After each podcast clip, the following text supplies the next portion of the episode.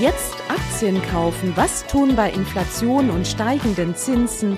Wie tickt die Wirtschaft? Hallo und herzlich willkommen bei Focus Money Talks, dem Podcast mit Heike Bangert und Verena Sepp zu allen Themen rund um euer Geld.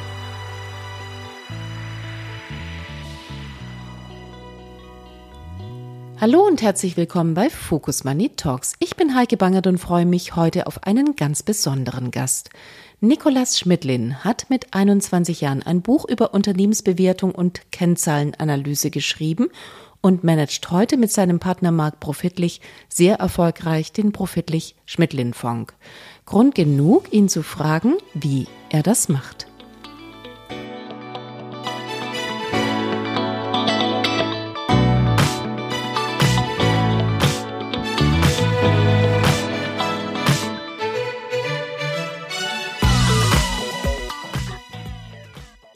Hallo und herzlich willkommen bei Focus Money Talks. Nikolas, ich freue mich total, dass du da bist. Ja, hallo Heike, freut mich. Wir wollen heute über Mischfonds sprechen. Wir sprechen natürlich über deinen Mischfonds. Wir sprechen aber ganz grundsätzlich über Fonds. Wir sprechen über die Lage als solche und sind natürlich extremst gespannt, wie du es machst. Lass mich mit was einsteigen, was ich gelesen habe, was ich eigentlich ganz lustig fand. Gegen die Langeweile haben die Kollegen von Basic Thinking gesagt, würden Sie empfehlen, das Buch, das war damals während Corona, ich meine, aber man kann es auch wahrscheinlich an den Beach nehmen, jetzt im Sommer. Würden Sie empfehlen, das Buch Unternehmensbewertung und Kennzahlenanalyse? Ich finde, ganz ehrlich, dachte ich mir, da muss es einem ja schon sehr, sehr langweilig sein, wenn man sowas Nerdiges während Corona liest oder mit an den Beach nimmt, oder? Du wirst es jetzt gleich mal aufheben. Ja, wir hatten wahrscheinlich den Vorteil, dass man während Corona nicht unbedingt an den, an den Beach durfte. Und äh, vielleicht sagt es etwas aus über, über die Lockdowns, äh, wie, wie besonders die Zeit war, dass dann eben also zu diesem Zeitpunkt dann auch mein, mein Buch im, empfohlen wurde. Aber, aber ganz im Ernst, was Corona ja gezeigt hat, ist, dass sehr viele neue Kleinanleger in den Markt gekommen sind. Zum Teil natürlich auch unbedarf, wie das ja meistens so ist, wenn man zum ersten Mal mit der Börse zu tun hat. Und ich denke, viele, viele Neuanleger haben vielleicht eher den Eindruck, naja, das ist jetzt eher ein, ein Casino äh, an der Börse. Aber da freut es mich dann schon, wenn dann mein etwas vielleicht eher nüchterneres Buch dann äh, diese Anleger dann auch abholen kann und so ein bisschen die fundamentale Analyse ähm, einführen kann. Du hattest das Buch mit 21 geschrieben, muss man sagen. Die Frage ist, wie bist du damals darauf gekommen? Ja, ich hatte zu dem Zeitpunkt schon einen Investmentclub geführt mit meinem Partner, mit dem, mit dem Marc Profitlich und ähm, war dann zu dem Zeitpunkt eben mitten im Studium und mir ist während dem Studium eben aufgefallen, dass die meisten Bücher, die es in dem Bereich zur Unternehmensbewertung vor allem gibt, dass sie sehr technisch sind, sehr finanzmathematisch. Ja, da geht es also oft darum, ist das Beta 0,9 oder 0,8, ist die Marktrisikoprämie 5,0 oder 5,1. Also das sind alles Fragen, die für einen Professor vielleicht interessant sind, aber die für einen Praktiker an der Börse, der ein Unternehmen bewertet, sind völlig irrelevant, weil die gar nicht wissbar sind. Und deswegen habe ich das mal versucht, ein bisschen umzukrempeln, damals etwas naiv, wie gesagt, Anfang der 20er und einfach mal ein eigenes Buch geschrieben, wo man mal die qualitativen Merkmale, also wie analysiere ich Geschäfte, Geschäftsmodelle, wie schätze ich das Management-Team ein und dann auch, wie interpretiere ich denn eigentlich Kennzahlen? Denn die Auszeichnung ist das eine, aber die Interpretation ist dann eben das andere. Ja, und scheinbar hat das dann auch dann über die Zeit ganz gut funktioniert. Genau, wollte ich gerade sagen, so naiv kann es nicht gewesen sein. Es ist ja immerhin so, dass es zehn Jahre später ganz offensichtlich immer noch ein Hit ist und gelesen wird und eben von Leuten aus der Praxis entsprechend geschätzt wird. Ja, selber überraschend auch für mich, dass sich das Ganze jetzt äh, so lange als Nummer eins in dem Bereich ähm, hält. Natürlich gibt es auch wenig Innovation in dem Sektor. Aber in der Tat hätten wir jetzt auch nicht, nicht kommen können sehen. Lass uns über das sprechen, was du machst. Also du hast vor zehn Jahren mit Marc zusammen den Fondsberater Profitlich Schmidlin AG gegründet und 2014 den entsprechenden Mischfonds aufgelegt. Da fragt man sich, gab es eigentlich nicht genug Mischfonds am Markt? Warum brauchte der Markt nochmal euren? Ja, wir haben natürlich keine, wir haben nicht wirklich eine Marktanalyse durchgeführt, äh, bevor wir den Fonds aufgelegt haben, um zu schauen, okay, welche Nische gibt es jetzt, die wir belegen sollten, sondern das Ganze ist eigentlich recht organisch gewachsen. Wie gesagt, wir hatten davor schon fünf Jahre lang unseren Investment Club und haben im Grunde die Strategie daraus ähm, fortgeführt, nämlich eben genau mit dem, was uns Spaß macht. Es ist zum einen die Analyse von langfristigen langfristigen Unternehmensbeteiligung, also die Aktienanalyse, die Managementanalyse und dann zum anderen das Investieren in Sondersituationen, in Aktien und, und Anleihen. Und das macht unseren Fonds auch etwas ähm, spezieller am, am Mischfondsmarkt, dadurch, dass wir eben sehr tief in die Unternehmen hineingehen und eben mit diesem stabilisierenden Sondersituationsteil auch ein bisschen was Besonderes haben im Markt. Letzteres würde ich jetzt unterstreichen, aber das erste behaupten ja alle von sich. Ich mache eine Fundamentalanalyse, ich gucke mir das ganz genau an. Die Frage ist, worauf guckt ihr eigentlich? Ja, äh, in der Tat, das sagen alle. Äh, niemand sagt, ich kaufe ein, ein qualitativ schlechtes Unternehmen, sondern es kommt dann natürlich dann darauf an, wie setzt man das in der, in der Praxis um. Äh, wir schauen auf einige wenige ganz wichtige Merkmale, die eigentlich bei jeder Investition, vor allem bei den langfristigen Investitionen, die wir tätigen, gegeben sein muss. Zum einen braucht man ein Unternehmen, was von einem integren Management geführt wird. Das ist ganz wichtig. Wir gehen da sehr tief rein, treffen also die Management-Teams jährlich, mindestens jährlich vor Ort bei fast allen unserer Beteiligung. Dann ist es so, wir schauen nach einem nachhaltigen Wachstumsmarkt. Das heißt, wir investieren nicht unbedingt in Unternehmen, die jetzt sich in einem schrumpfenden Markt befinden, sondern in der Regel Unternehmen, die haben einen gewissen Rückenwind. Wir können nachher auch mal noch auf Einzeltitel eingehen, wodurch die wachsen sollten, mehr oder weniger unabhängig vom Wirtschaftszyklus. Die zwei anderen wichtigen Merkmale, auf die wir dann noch schauen, das eine ist eine rationale Kapitalallokation. Das heißt, wie werden die Gelder reallokiert, ausgeschüttet, reinvestiert im Unternehmen, für Übernahme ausgegeben etc. Und dann das letzte, und das ist ein ganz wichtiger Punkt bei uns, sind antifragile Merkmale. Ja, also wir schauen nicht nur, dass die Unternehmen robust sind und Krisen überstehen können, sondern dass sie wirklich antifragil sind, also vielleicht auch eine Krise nutzen können. Ja, und wie zeigt sich das? Eben eine blitzsaubere Bilanz, ein Management-Team, was wirklich langfristig orientiert arbeiten kann und nicht nur auf die nächsten Quartalszahlen schaut. Das heißt, in der Regel haben die Unternehmen einen starken Eigentümer, eine Familie etc. dahinter. Und das Ganze fassen wir dann eben zusammen in unseren bewertungsorientierten Ansatz. Das heißt, wir kaufen eben auch nur dann, wenn wir eine Unterbewertung feststellen und trimmen oder verkaufen auch zum Teil, wenn sich über die Zeit auch wieder diese Unterbewertung aufgelöst haben sollte. Genau, du hast ja jetzt ungefähr alles vorweggenommen. Wir könnten jetzt auch zu Ende sein, machen wir aber nicht. Lass mich das mal so sagen. Der Fonds ist wirklich gut gelaufen, aber wir hatten eben auch von der aktuellen Krise mal abgesehen, hatten wir auch Märkte, die das immer nach oben getrieben haben. Da ist es relativ einfach zu reüssieren und egal, was auch immer man sagt. Und du hast ja jetzt wirklich sehr gute Argumente angeführt. Das bedeutet ja nicht, dass es wirklich tatsächlich auch immer funktionieren muss. Aber es hat zumindest funktioniert. Wie schaut's aus bei euch in der Krise? Ja, erstmal vorweg in der Tat. Wir arbeiten bisher seit der Vorauflage in einem grundsätzlich positiven Marktumfeld. Das äh, kann man auch gar nicht verschweigen. Davon hängt jeder Fondsmanager zum Teil natürlich auch etwas ab. Ja, wer seinen Fonds im Jahr 2007 auflegt, der hatte erstmal die nächsten drei Jahre wirklich äh, große Probleme, fast egal, wie gut er einzelne Titel auswählen kann. Wie gesagt, bei uns ist es natürlich so, wenn man jetzt die Krisen anspricht, wir versuchen antifragile Unternehmen auszuwählen und vor allem wir sind sehr flexibel in unseren Mischfondsansatz. Das macht uns auch ein bisschen anders als andere Mischfonds. Ist ein traditioneller Mischfonds kauft eigentlich 60 Prozent Aktien und 40 Prozent in Staatsanleihen. Das war der, der typische Mischfonds, wie wir das über die letzten Jahrzehnte gesehen haben. Naja gut, aber im letzten Jahrzehnt hat das ja schon gar nicht funktioniert. Also definitiv nicht. Absolut, was nicht bedeutet, dass es diese Fonds nicht mehr geben würde. Okay. Ähm, wie wir das versuchen zu ersetzen, ist im Grunde, äh, wir haben ein sehr flexibles Mandat. Das heißt, wir können unsere Aktienquote im Grunde von 0 bis 100 fast komplett flexibel steuern. Und das sieht man zum Beispiel, wenn man mal in die Covid-Krise schaut. In diese Krise hinein kamen wir mit so grob 50 Prozent an langfristigen Unternehmensbeteiligung. Das heißt wirklich die Aktienkomponente im Fonds. Und wir haben das dann zum Hochpunkt, das war dann im April 2020, also als die Krise voll im Gang war, auf, auf über 80 Prozent ausgeweitet gehabt. Das heißt, man sieht hier wirklich, haben antizyklisch agieren können, eben weil das das Mandat eben auch hergibt und haben dann in der Krise, wo wir im Grunde eine Jahrhundertchance gesehen haben. Plötzlich waren die Bewertungen extrem tief, die Quote ausbauen können. Haben wir damals gewusst im April 2020, wie das Ganze ausgeht? Natürlich nicht, hat keiner. Aber wir könnten natürlich die Unternehmen aussuchen, wo wir wissen, die überstehen auch die Jahrhundertflut, die überstehen auch, wenn wir die nächsten drei Jahre es schlecht geht. Warum? Weil eben saubere Bilanz, klare Wachstumstreiber und eine klare Eigentümerstruktur. Und genau so gehen wir dann vor. Du sagst ja Krise als Chance für Unternehmen, aber letztlich natürlich für dich als Portfoliomanager, um günstig Situationen oder Unternehmen oder Anteile herauszupicken, wo ihr sagt, die Analyse sagt uns, die sind gerade einfach irgendwie am Markt aufgrund des gesamten Umfelds schlechter bewertet und davon davon wollen wir mehr haben. Das ist ja, was alle denken, wobei manche Anleger tatsächlich das Gegenteil davon tun. Die sehen, die Kurse fallen, dann sind sie verschreckt, dann verkaufen sie zu einem Zeitpunkt, wo es halt ganz schlecht ist. Was könntest du denen sagen? Wie könnten sie ihr Anlageverhalten verändern? Müssten die einfach mal genauer hingucken? Müssen die die Zusammenhänge kennen? Was müssen die wissen? Ja, äh, was du ansprichst, dieses prozyklische Verhalten am Markt ist natürlich etwas, was man grundsätzlich beobachtet. Deshalb gibt es auch wahrscheinlich diese extremen Ausschwankungen mal nach unten, mal nach oben, weil man eben einen gewissen Herdenverhalten am, am Markt äh, sieht. Ich denke, was für den, für den Endanleger wichtig ist, äh, wenn er selbstständig in Aktien investiert,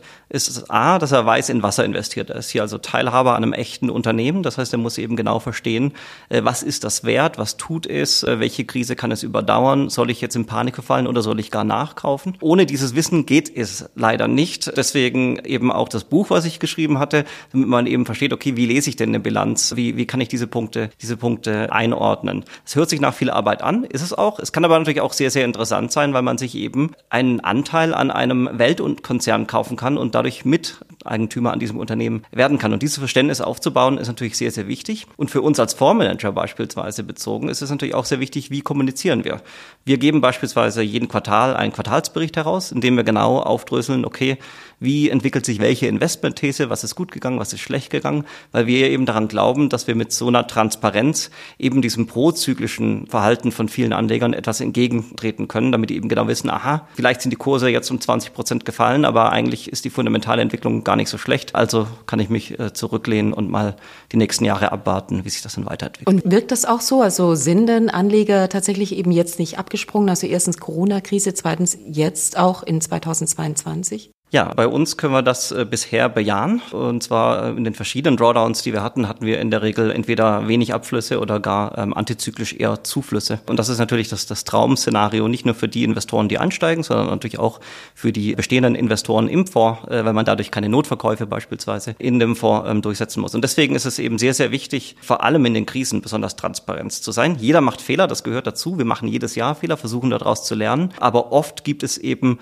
dann Phasen, in denen Wert und Preis ähm, auseinanderläuft. Und wenn wir mal vielleicht das prominenteste zurückliegende Beispiel, das Jahr 2022 nehmen, das war für uns ein besonders kurioses Jahr. Unsere Top 10 langfristigen Unternehmensbeteiligungen steht für den Großteil des Portfolios. Die fielen im Schnitt um 28 Prozent in dem Jahr. Wir hielten nicht jeden Titel seit dem Anfang des Jahres, aber im Schnitt fielen diese Titel vom Januar bis Dezember um 28. Im gleichen Zeitraum stiegen die Gewinne dieser Unternehmen in diesem Jahr um 24 Prozent. Wenn man das beides verrechnet, sieht man, die Bewertungen sind ungefähr um 40 Prozent gefallen. Und das, daher kommt das auch, dass wir dieses Jahr, wo die Gewinne einfach weiter steigen, sich diese Kurse dann auch sehr schnell alle wieder erholt haben. Das heißt, man sieht hier wieder, wenn man dort in Panik verfällt, weil man nur auf den Kurs schaut, dann hilft das nicht, sondern man muss eben auch immer die fundamentale Entwicklung sich damit vergegenwärtigen. Und wenn man diese langfristige Sicht hat, also eben nicht nur von einem Quartal oder von einem Jahr, sondern deutlich länger, dann kann man eben von dieser Volatilität in den Kursen wirklich profitieren und muss keine Angst davor haben. Also die Frage ist natürlich, was treibt grundsätzlich die Aktienkurse? Das ist das, was du Fundamentalanalyse nennst. Worauf guckst du? Was ist es, was treibt die wirklich? Also langfristig ist es natürlich so, dass Gewinne und Cashflows, das sind die beiden Dinge. Wenn ich ein Unternehmen habe, was heute 10 Euro je Aktie verdient und ich weiß, in, in 20 Jahren verdient es 100 Euro je Aktie, dann sollte es bis dahin natürlich auch höher notieren. Wenn man etwas tiefer einsteigt, auf was wir im Grunde schauen, ist, wie hoch ist das organische Wachstum von dem Unternehmen? Also wie viel wächst es Jahr für Jahr ohne Übernahmen? Äh, und wie kann es sein eigenes Kapital reallokieren? Also wie gut sind die Projekte? Welchen Return werfen diese Projekte ab über die Zeit? Und so bewerten wir eben die Unternehmen. Auf was wir nicht schauen, ist, okay, in welchem Hype-Sektor sind die unterwegs? Könnte uns vielleicht jemand später das teure teure abkaufen, nur weil der Hype, äh, die Blase sozusagen noch größer wird. Das ist eben genau nicht der, der Bereich, in dem wir spielen. Genau, also sowas wie KI, was gerade gehypt wird oder die Frage, sind wir in einer Blase, sind wir in einem Hype oder wie lange geht es noch? Es kann ja noch lange gehen. Es wird irgendwann auch korrigieren. Das guckt ihr euch gar nicht an? Ja, das ist ganz interessant, wenn man an der Börse als Investor unterwegs ist, muss man oft ganz anders denken als andere Investoren. Ein guter Freund von mir ist im Venture Capital Bereich unterwegs. Für den sind diese großen Themen völlig richtigerweise immer genau das, auf das er gucken muss, weil im Grunde ein Venture Capitalist wettet auf 50 Wetten und hofft, dass zwei davon richtig gut ausgehen. Für uns als börsenfokussierte Investoren, die also in Unternehmen investieren, die schon deutlich größer sind, ist es eigentlich so, dass wir auf solche großen Trends wie jetzt KI oder Krypto, dass wir das immer eher aus der Risikobrille anschauen und, und quasi überlegen, okay, wie könnte das unsere Unternehmen schädigen? Weil es ist extrem schwierig, auf solche Trends zu setzen und dann auch zu antizipieren, welche Unternehmen dann davon wirklich am Ende des Tages wirklich äh, profitieren. Aber wenn man das Thema KI beispielsweise mal nimmt, wir haben eine Position, eine recht große in, in Microsoft und Microsoft ist natürlich eines der Unternehmen, das mit seinem Azure Cloud Angebot davon ganz klar profitiert obwohl man dabei nicht darauf wetten muss, welches Endunternehmen jetzt damit wirklich attraktiv wird oder dadurch, dadurch stark gewinnt. Die Cloud-Angebote von Microsoft werden relativ sicher stärker nachgefragt werden. Aber auch hier ist es so, wir investieren eben immer bewertungsorientiert.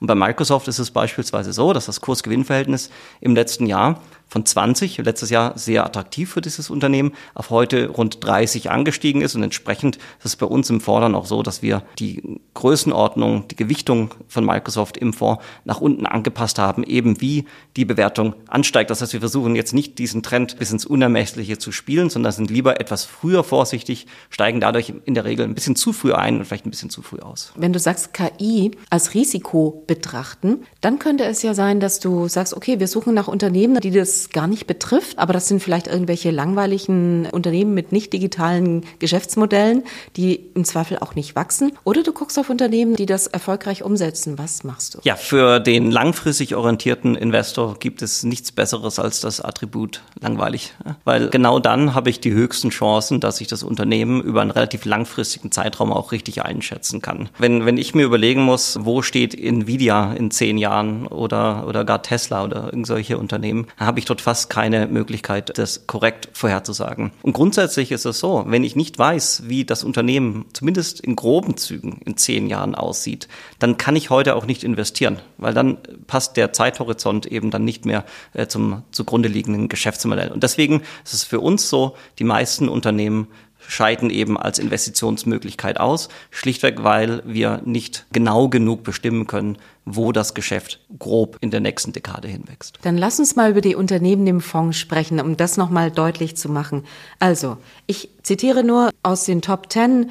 Microsoft hattest du ja schon gesagt, da ist noch Rovi, Sika, Roche, Ferguson, MTU, FEMSA. Was macht diese Unternehmen so besonders, dass sie bei euch jetzt im Portfolio sind? Ja, die haben natürlich alle einen gewissen eigenen Charakter, eine eigene Story dahinter, wie vorhin schon erwähnt. Sie haben allerdings auch alle gewisse Qualitätsmerkmale, die, die für uns ähm, besonders wichtig sind. Wenn man vielleicht mal ein, zwei davon herauspickt äh, und vielleicht mal aktuell das größte gewichtete Unternehmen, FEMSA, eine mexikanische Holdinggesellschaft, die hauptsächlich im Einzelhandelsbereich mit einer äh, dominanten Convenience-Store-Kette in Mexiko unterwegs ist. Wenn man jetzt hört, Mexiko, langfristige Investitionen, da stehen dann dem einen oder anderen vielleicht schon die Haare äh, zu Berge. Die meisten unserer Investitionen sind auch eher in, in Westeuropa, Nordamerika angelagert. Aber FEMSA ist recht besonders. Das liegt zum einen daran, dass die Familie die Mehrheit der, der Stimmrechte hält. Man hat also einen großen Ankeraktionär. Und dann hat man einen zweiten großen Aktionär und das ist Cascade. Das ist die Beteiligungsgesellschaft von Bill Gates. Und der Manager dieser Beteiligungsgesellschaft, Michael Larson, ist aus unserer Sicht einer der besten Value-Investoren weltweit. Äh, man kann die verschiedenen Positionen auch online eben einsehen. Und das Interessante ist, Michael Larson sitzt selber auch mit im Board, sozusagen, also im deutschen Aufsichtsrat sozusagen von FEMSA. Andere Person im, in diesem Board ist Bob Denham und Bob Denham ist ähm, der Anwalt für Warren Buffett, der also die, über die letzten Dekaden im Grunde jede Übernahme von Berkshire Hathaway für Warren Buffett ähm, abgeschlossen hat. Das heißt, man sieht schon, ist irgendwie ein recht spezielles Unternehmen dort in Mexiko, weil man eben viele bekannte große Investoren hat, die, die dort mit im Board sind. Und was jetzt das Unternehmen selber so attraktiv macht, ist im Grunde, FEMSA verfügt über 20.000 Convenience Stores in Mexiko, ist damit mit Abstand 90 Prozent plus Marktanteil der größte Anbieter. Und das Interessante daran ist gar nicht der Convenience Store selber, das heißt, es ist nicht unbedingt jetzt die Coca-Colas und die Zigaretten, die die verkaufen, sondern es ist so, dass das im Grunde darin schlummert, das wichtigste Fintech-Unternehmen in Mexiko. Das liegt daran, dass es in Mexiko so ist, dass rund 50 Prozent der Erwachsenenbevölkerung kein Bankkonto hat. Und jetzt stellt sich die Frage in unserer heutigen digitalen Welt, denn diese Bevölkerung hat durchaus Smartphones, wie tätigt man damit beispielsweise eine Amazon-Bestellung, wie bezahlt man seinen Spotify-Account und so weiter. Und das Produkt, was ähm, FEMSA hier mit diesem OXO Convenience Store Kette äh, entwickelt hat, nennt sich OXO Pay. Stell dir vor, du bist in Mexiko und äh, hast also kein Bankkonto und äh, möchtest auf Amazon etwas bestellen. Machst du den ganz normalen Bestellvorgang und klickst dann zum Schluss, anstatt eben auf eine Kreditkarte oder ein Bankkonto, was du beides ja nicht hast, eben auf einen kleinen Button, der nennt sich OXO Pay und es generiert dann einen QR-Code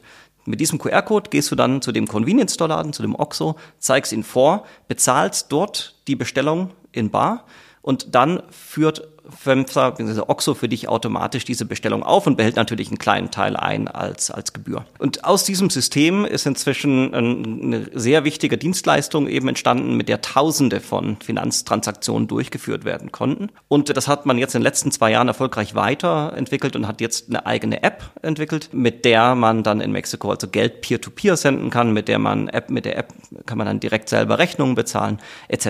Das heißt, man hat hier wirklich ein, ein langweiliges Kerngeschäft, wenn man so will, was aber aber stark wächst und wir ein großes Bevölkerungswachstum haben in dem Land, plus eben ein Fintech-Angebot obendrauf und noch dazu eben geführt von einer Familie, die einen sehr, sehr guten Trackrecord hat. Das Unternehmen verfügt inzwischen über eine sehr große Netto-Kasse-Position, hat also deutlich mehr Liquidität als Schulden auf der Bilanz und kam auch sehr, sehr gut durch, durch die Krise durch. Mhm, ich nehme aber an, dass du nicht jedes Jahr hinfährst, um das Management zu sprechen, aber bei anderen Unternehmen schon. Wir sind auch jedes Jahr in Mexiko, in Monterrey genauer gesagt, ähm, vor Ort und, und treffen dort das das Management. Nicht nur das, wir sprechen natürlich auch mit Experten aus dem Fintech-Bereich, aus der Region ähm, etc. Das heißt, auch hier ist es so, das ist für uns auch ganz wichtig, dass wir möglich nahe an diesen Unternehmen dran sind, dass wir eben auch nicht nur mit dem Top-Management sprechen, sondern zum Beispiel auch mit den verschiedenen Divisionen, den Personen, die die dort leiten und auch, wenn es funktioniert, eben auch dann die Produkte dann vor Ort ähm, ausprobieren. Wir haben auch einen eigenen Account von der Fintech Wallet beispielsweise dann in Mexiko uns anlegen lassen und zeigen lassen. Genau, lass uns noch über ein anderes Unternehmen sprechen.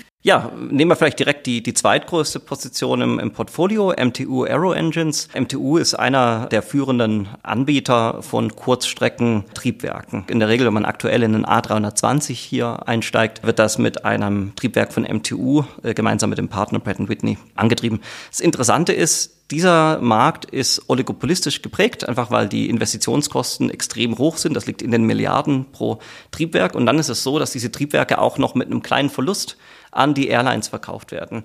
Wo man dann aber das Geld macht, relativ gesichert, ist dann im Verkauf der Ersatzteile. Und so ein Triebwerk fliegt über 20 Jahre im Schnitt. Und sie verkaufen dann im Grunde, so wie man heute eine Subscription hat für, für Spotify und für Netflix, äh, so zahlt dann eine Airline inzwischen stündlichen Betrag pro Stunde Nutzung von den Triebwerken. Das Interessante ist, dass die Triebwerkshersteller wie auch MTU bis zum Ende der Dekade schon voll ausverkauft sind, was, äh, was die Nachfrage angeht. Und das liegt daran, dass dieses Triebwerk, das sogenannte GTF von MTU, das klimafreundlichste am Markt ist. Wir wissen auch, bis Mitte der 2030er wird es keine neuen Kurzstreckenflugzeuge geben am Markt. Das ist einfach die Entwicklungszyklen sind sehr, sehr lang. Und dadurch haben wir hier sehr wenig Risiken, dass beispielsweise nochmal neu großartig in R&D investiert werden müsste in den nächsten Jahren. Und gleichzeitig, das weiß jeder, der in den letzten Monaten mal am Flughafen war, erholt sich der Flugmarkt extrem. Inzwischen sind wir, was die weltweiten Flugbewegungen angeht, wieder über dem Niveau von 2019. Und entsprechend haben wir hier also einen sehr, sehr klaren Wachstumsmarkt im Grunde durch die Dekade hinweg. Könnte aber jetzt relativ teuer sein, weil jeder so denkt, wie du das machst? Absolut. Im, Im, Fall von MTU ist es aber beispielsweise so, das Unternehmen wird dieses Jahr grob wieder den Betrag verdienen, was man vor Covid verdient hat, im Jahr 2019. Gleichzeitig ist es aber so, dass die Aktie immer noch deutlich unter dem Hoch von 2019 liegt. Woran das liegt, ist müßig zu spekulieren. Aber was man oft am Markt eben sieht, ist, dass die Leute vielleicht auf ein oder zwei Jahre hinausschauen, aber sich eben nicht angucken, okay, wie sieht das Wachstumsprofil über die nächsten zehn Jahre aus? Und wenn man sich aktuell das nächstjährige KGV von einer MTU beispielsweise anschaut, dann sprechen wir hier über ein KGV von rund 18 für ein jetzt nahezu schuldenfreies Unternehmen, was also ein starkes Wachstumsprofil vor sich hat. Und das sieht dann für uns dann so attraktiv aus, dass wir es eben dann als, als zweitgrößte Position Position dann auch gewichten. Genau, und die dritte? Oder die vierte? Das geht auch. Ja, vielleicht noch ähm, ein Titel, der schön ja, äh, klar macht, warum wir auch auf Werttreiber einen großen Wert legen. Das ist die US-amerikanische Ferguson. Ferguson ist ein ähm, Distributor für professionellen Handwerker und Sanitärbedarf. Wenn du dir vorstellst, du bist in den USA, bist ein Hauseigentümer und deine Klimaanlage geht kaputt oder du hast einen Rohrbruch. So, jetzt rufst du den Handwerker an, der kommt vor Ort, schaut sich an, das und das ist kaputt. Und dann fährt der Handwerker zurück zu einer der tausenden Filialen von Ferguson. Ferguson ist mit Abstand der größte Anbieter hier und sagt dann, okay, ich muss das reparieren, ich brauche jetzt die und die Ersatzteile und deckt sich dann ein, fährt dann zurück zum Kunden und nimmt die Reparatur vor. Ferguson ist also der klassische Mittelsmann für, für diese Endmärkte. Das ist ein sehr, sehr attraktives Geschäft mit hohen Wachstumsraten über die letzten zehn Jahre. Und das Besondere an Ferguson ist allerdings, dass das Unternehmen zwar heute 100 Prozent seiner Umsätze in Nordamerika macht, aber aus historischen Gründen noch in Großbritannien gelistet ist. Und das führt dazu, dass das Unternehmen, obwohl das recht groß ist, mit rund 30 Milliarden Marktkapitalisierung, es ist nicht im S&P 500 oder in anderen Indizes in den USA vertreten. Ist ja eigentlich ein Fehler, oder? Ja, richtig. Und der wird gerade behoben. Das heißt, man hat hier jetzt in den letzten Jahren Schritte eingeleitet. Man muss beispielsweise seinen Geschäftsbericht umstellen und nach den amerikanischen Vorschriften dann den Geschäftsbericht aufstellen. Das Management ist komplett legal auch in den USA umgezogen. Und jetzt ist es so, dass aktuell Ferguson in einem Evaluierungsprozess besteht, auch dann in den S&P 500 in den nächsten Quartalen aufgenommen zu werden. So, warum ist das interessant? Weil aktuell die meisten US-Investoren, das ist natürlich der mit Abstand größte Kapitalmarkt weltweit, das Unternehmen noch gar nicht kennen oder nicht investieren würden, weil es eben noch nicht in den Indizes vertreten ist. Und wenn man sich anschaut, das Multiple, mit dem eine Ferguson notiert, das ist ungefähr 16 Mal Gewinn, dann ist das fast ein 50 Prozent Abschlag auf vergleichbare Distributoren aus dem Bereich, die eben schon seit vielen Jahren in den USA notiert sind. Und das ist eben genauso ein Case, wo wir sagen, wir haben ein tolles Unternehmen, das wächst schön weiter und gleichzeitig ist es eben so, man hat einen gewissen Werttreiber, der klar macht, warum ist das Unternehmen vielleicht aktuell nicht so stark nachgefragt, wie es sein sollte und wann wird sich das ändern. Und das sind eben für uns ganz, ganz elementare Punkte. Das, was ihr macht, sind Sondersituationen. Also Sondersituationen, auf Anleihen kommen wir gleich nochmal, aber das, du hattest jetzt eine beschrieben. Was könnte noch so eine Sondersituation sein? Ein Kurstreiber, der jetzt nicht fundamental bewertet ist oder erklärt werden kann, sondern eben aus einer Sondersituation kommt. Wir würden sogar selbst Ferguson noch als langfristige Unternehmensbeteiligung einstufen. Die echten Aktien-Sondersituationen Situationen bei uns im Portfolio, die sind rein rechtlich getrieben. Und was wir damit in der Regel meinen und was den Großteil ausmacht, sind angekündigte Squeeze-Outs in Deutschland. In Deutschland ist es so, wenn ein Großaktionär mehr als 90 respektive 95 Prozent der Stimmrechte an einem Unternehmen hält, dann kann er die kleinen Aktionäre laut Gesetz herausdringen aus dem Unternehmen. Dann wird eine Unternehmensbewertung vorgenommen, die kommt dann auf den Preis X. Und diesen Preis X kann man dann vor Gericht im Rahmen eines sogenannten Spruchverfahrens überprüfen lassen. Da kommt es eben regelmäßig zu Erhöhungen dann vor Gericht. Und was wir machen dort ist, wir kaufen uns in die spannenden Sondersituationen, wo es zu einem Squeeze-Out kommen kann in naher Zukunft ein, mit der Absicht dann vor Gericht einen höheren Preis durchzusetzen. Wir sind dort aktuell selbst auch vor Gericht in einigen Fällen tätig als Antragsteller und versuchen eben dann dort mehr rauszuholen. Das Interessante ist, es gibt so ein bisschen einen Optionscharakter. Das Geld hat man nämlich schon zurück aus dem Squeeze-Out, kann es wieder neu anlegen. Wenn es aber nachträglich eine Erhöhung vor Gericht geben sollte, Gibt es nicht immer, vor Gericht und hoher See ist ungewiss, aber in der Regel dann eben schon. Dann würde das nochmal zusätzlich dem Fonds zufließen. Genau, so eine Prämie obendrauf. Lass uns über Anleihen sprechen. Also der Fonds investiert eben nicht nur in Aktien, sondern auch in Anleihen. Das war in den vergangenen zehn Jahren, also wenn wir jetzt mal vom vergangenen Jahr absehen, nicht besonders lukrativ, weil die Zinsen so niedrig waren. Es wurde letztlich fast nichts bezahlt. Wo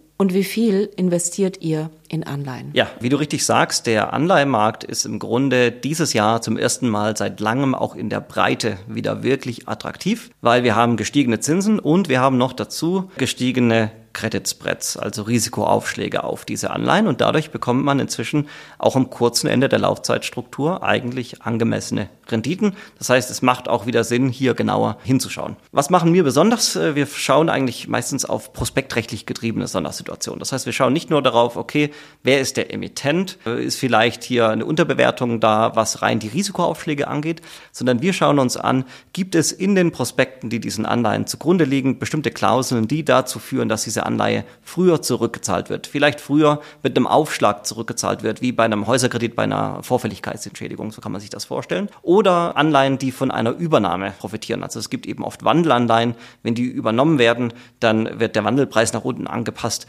und dann können die plötzlich deutlich mehr als 100 wert sein. Und genau auf solche Sondersituationen schießen wir uns eben ein und auch wir sehen es so, dass dieser Markt attraktiver geworden ist und wir haben im Fonds die Anleihequote im Vergleich zu vor einem Jahr nahezu verdoppelt, wo man dann eben jetzt auch sieht, okay, es gibt auch hier wieder, wieder spannende Möglichkeiten. Mhm, verdoppelt heißt, wo steht Die kommen von 10 auf heute knapp unter 20. Das heißt, wir kamen von einem sehr tiefen Niveau mit den 10 Prozent. Davor war auch in grauer Vergangenheit auch schon mal bei 40 Prozent Anleihen. Das heißt, dort sieht man auch, wie unattraktiv das Segment insgesamt im Jahr 2021 beispielsweise noch war, als wir eben tiefe Zinsen und auch noch tiefe Credit Spreads hatten. Das heißt, hätten beide Punkte gegen dieses Segment gesprochen. Und jetzt sehen wir eben wieder, wie peu à peu das Segment attraktiver wird. Natürlich ist es bei uns auch so, wir müssen immer abwägen zwischen der Aktie und der Anleihe. Was ist attraktiver? Was hat das bessere Chancen-Risikoverhältnis? Aber definitiv aktuell schwingt das Pendel wieder auch in, in Richtung der Anleihen. Und das ist für uns schön, weil es eben uns eine weitere Säule gibt, aus der wir Opportunitäten wählen können. Genau, Stichwort Nachhaltigkeit. Früher sagte man immer, nachhaltig kostet Rendite. Da hat man inzwischen dazugelernt. Heutzutage muss alles nachhaltig sein.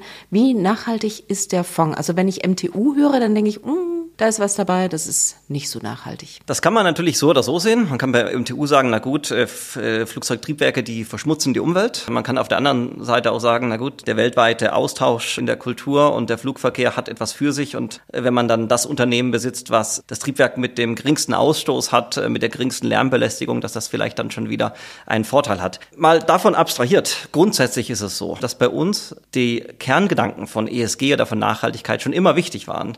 Ähm, nicht aus Marketing-Gesichtspunkten, sondern weil wir ja langfristig investieren wollen. Das heißt, wenn man sich mal anguckt, die, diese drei Punkte E, S und G, dann ist der erste, auf den wir immer schauen, G, nämlich Governance. Das heißt, wie ist die Managementqualität, wie ist die Eigentümerqualität? Und dann schauen wir uns natürlich dann auch immer vor Ort auch die Punkte S, also die Social Impact und E, den Environmental Impact an. Das Problem, was wir in dem Markt sehen, ist im Grunde, dass das, was in den ESG-Berichten, in den Geschäftsberichten steht, eigentlich reines Marketing-Sprech ist. Das heißt, für uns ist es eigentlich wichtig, vor Ort zu sehen, wie werden diese Punkte wirklich umgesetzt? Und ich nehme mal die beiden Fallbeispiele, die wir vorhin hatten, FEMSA und MTU, auch weil es die beiden größten sind, wo man vielleicht mal sieht, dass es bei Nachhaltigkeit auch nicht immer nur um E, also um den Environmental geht, sondern die anderen beiden Punkte sind auch sehr wichtig. Und wenn man sich mal anschaut, wie haben sich beide, diese beiden Unternehmen während der Covid-Krise zum Beispiel ähm, verhalten. MTU, schönes Beispiel, das Management schon seit vielen, vielen Jahren dabei, quasi Eigentümer, Miteigentümer in dem Unternehmen. Die Covid-Krise trifft das Unternehmen, völlig unklar, wie das ausgeht, vor allem für ein Unternehmen in der Luftfahrtbranche. Was macht das Management? Das Management hat einen Härtefonds eingeführt, der wurde mit den eigenen Boni gefüllt. Und dieser Härtefonds wurde dann ausgezahlt an Mitarbeiter, die besonders stark von der Covid-Krise betroffen waren. Es gab auch fast keine betriebsbedingten Kündigungen, obwohl das in eben ein Unternehmen war, was besonders stark betroffen war. Und natürlich zahlt sich das dann heute aus, wenn man die Mitarbeiter gut behandelt, weil jetzt sind wir wieder im Wachstum, wir haben Fachkräftemangel, MTU hat fast keine Mitarbeiter verloren und wächst schön weiter. Ganz im Vergleich zur Lufthansa beispielsweise. Ja, genau. Und da sieht man eben dann, wo, wo der Unterschied dann wirklich ist in der Qualität und dann eben auch in der Nachhaltigkeit. Oder nehmen wir FEMSA, wie gesagt, mit dem großen Einzelhandel-Footprint, hunderttausende Mitarbeiter in Mexiko. Und etwas untypisch für vielleicht ein Unternehmen aus einem Entwicklungsland, wenn man das so nennen will. Das FEMSA hat sofort gesagt, als die Lockdowns losgingen, obwohl ja alle Läden weiterhin offen waren, wir lassen alle Mitarbeiter, die über 60 sind oder die Vorerkrankungen haben, die bleiben zu Hause und zwar bei voller Bezahlung, weil wir die eben nicht diesen Risiken aussetzen wollen. Das ist auch nicht unbedingt typisch. Und da sieht man auch ein bisschen, wie dieses Thema S, Social, auch ein bisschen mit dem Thema G, nämlich der Governance zusammentritt, weil bei FEMSA ist es so, wir haben eben die Familie als Großaktionär und die Familie denkt nicht, in Quartalen. Denen, denen ist egal, ah, jetzt zahlen wir ein paar Quartale mehr die Gehälter für die Mitarbeiter, sondern die denken in Dekaden. Und dann ist es natürlich völlig irrelevant, ob ich jetzt hier ein paar Quartale mehr Mitarbeiter bezahle, die de facto keine Arbeit verrichten können, weil Work from Home bringt mir im Einzelhandel relativ wenig. Aber das sind eben dann die Punkte, die man eben erst merkt, wenn man ganz genau hinschaut. Und die kommen auch in keinem ESG-Scoring heraus, sondern die kriegt man eben nur im direkten Austausch mit, der, mit den Unternehmen. Nikolas, so langsam kriege ich mal so ein Gefühl dafür, wie man sich begeistern kann für die Analyse von Fundamentalkriterien, aber auch das Ganze drumherum. Irgendwie die Idee, dass es mal langweilig werden könnte oder dass du mal nicht mehr anfängst, so begeistert über die Dinge zu reden, über Geschäftsberichte zu brüten? Ich hoffe nicht. Ich meine, wir, wir wachen jeden Morgen auf und wissen nie genau, was der Tag bringen wird. Ja? Also wir wissen nie, kommt die nächste Krise, kommt die nächste Überraschung, positiv wie negativ, links und rechts. Und wir haben natürlich auch den Luxus, dass wir uns langfristig in verschiedene Branchen einlesen können. Wir können uns mit Experten unterhalten. Es macht großen Spaß. Man ähm, verallgemeinert, man verbreitert sein Wissen ungemein. Ich kann mir keinen interessanteren Job vorstellen. Trotzdem nochmal die Nachfrage. Also was findest du jetzt interessanter? Die Analyse direkt am Schreibtisch sitzend, stundenlang über irgendwelchen Zahlen zu brüten oder vielleicht auch rauszugehen und mit dem Management zu sprechen? Na, es hat natürlich beides was für sich, aber das Interessanteste ist definitiv, wenn man die wirklichen Unternehmertypen vor Ort in ihrem eigenen Umfeld beobachten kann, mit denen mal einen Tag verbringen kann, die Fabriken besuchen kann, etc. Das ist das, was wirklich Spaß macht. Ich denke, das ist auch das, was zumindest langfristig betrachtet auch einen echten Vorteil hat, einfach in den qualitativen Eindrücken, die man dabei sammelt. Und von daher, äh, jeder Unternehmensbesuch, den wir machen können, anstatt den über einen Zoom-Call zu machen, nehmen wir definitiv auch wahr. Ganz wunderbar. Und dann lieber vorher die Zahlen studieren, bevor man hingeht, oder? So ist es. okay.